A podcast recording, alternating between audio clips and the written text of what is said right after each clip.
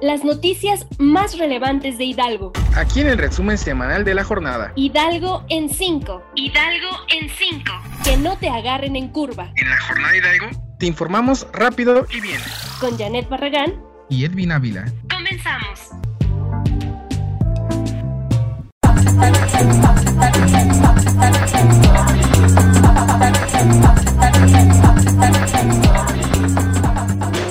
Les va? Bienvenidos nuevamente a Hidalgo en 5, una producción de la jornada Hidalgo. ¿Cómo estás, Edwin? Hola, Janet, muy bien, aquí un gusto acompañarte nuevamente. Pues vaya semana, ¿no, Edwin? Sí, la verdad es que está llena, está muy movida, llena de noticias. Así es, y bueno, otra vez Tula volvió a ser noticia nacional. Y es que un grupo armado irrumpió en el cerezo de Tula para liberar a nueve reos, uno de ellos el líder del grupo autodenominado Pueblos Unidos, que se presume controla el robo de combustible e hidrocarburo en territorio hidalguense. Se trata de José Artemio Maldonado, Maldonado Mejía, alias el Michoacano quien evadió el cerezo de Tula, ayudado por un comando armado que de manera simultánea detonó coches bomba para distraer y lograr su objetivo.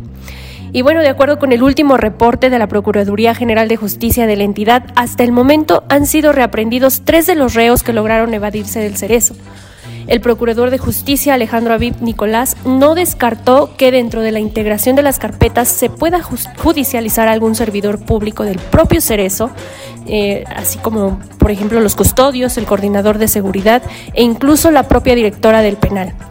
Eh, reportes señalan que hasta este momento suman 11 las personas detenidas por los hechos ocurridos en Tula, entre ellos un menor de 14 años de edad.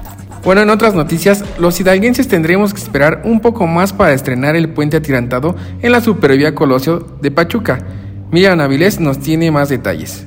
Buenas tardes, Janet. Para informarte que aún no concluyen las pruebas de seguridad del puente atirantado Miguel Hidalgo, ubicado en la supervía Colosio, por lo que no será abierto a la circulación como en fechas anteriores se había anunciado.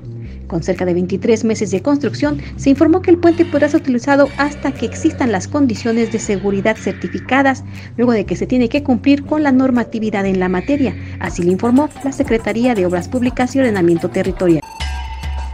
¿Tienes algún comentario? Envíalo a nuestras redes sociales, arroba la jornada Hidalgo en Facebook y Twitter. O bien vía WhatsApp al número 5579 026132.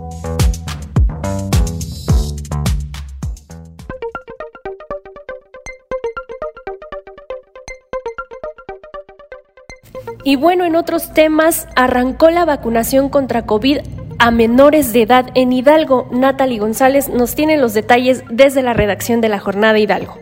Con una importante afluencia, arrancó este jueves la aplicación de la vacuna contra COVID-19 para personas de 15 a 17 años de edad en Pachuca, así como en otros 39 municipios de Hidalgo. Desde temprana hora, cientos de adolescentes, acompañados de sus padres, hicieron filas para recibir la dosis Pfizer, única autorizada para este grupo de edad. Cabe mencionar que en los municipios de Tula de Allende y Tepeji del Río, la aplicación se suspendió hasta la próxima semana, según informó la Delegación de Programas para el Bienestar en Hidalgo, luego de los hechos registrados ayer en el penal de Tula.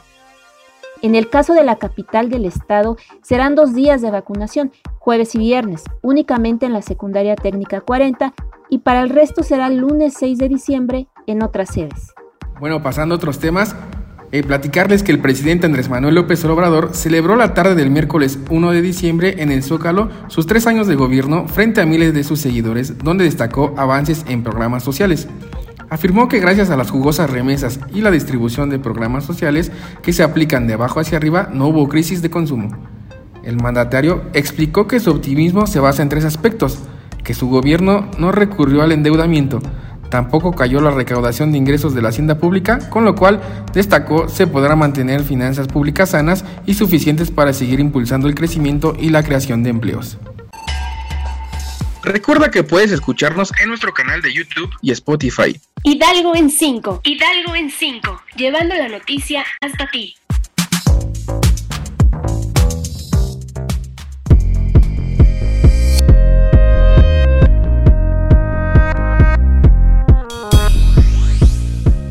Pues es así como llegamos al final de este resumen breve de noticias de lo más importante de la semana. Muchísimas gracias Edwin. No, muchísimas gracias a ti, Janet. Un gusto estar aquí, aquí contigo. Y bueno, nos seguimos escuchando. Síganos en todas nuestras redes sociales y también estamos en YouTube, Instagram, TikTok. ¿Qué más? Telegram. Eh, Telegram, Facebook y pues todas, prácticamente en todas las redes sociales estamos presentes. Pues siga a la jornada Hidalgo. Hasta la próxima.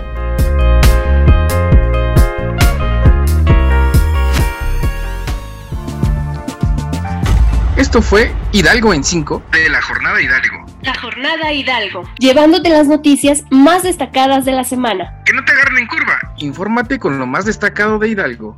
Recuerda, nos escuchamos todos los jueves en punto de las 4 por Spotify y YouTube. Yo soy Edwin Ávila. Yo, Janet Barragán. Hasta la próxima.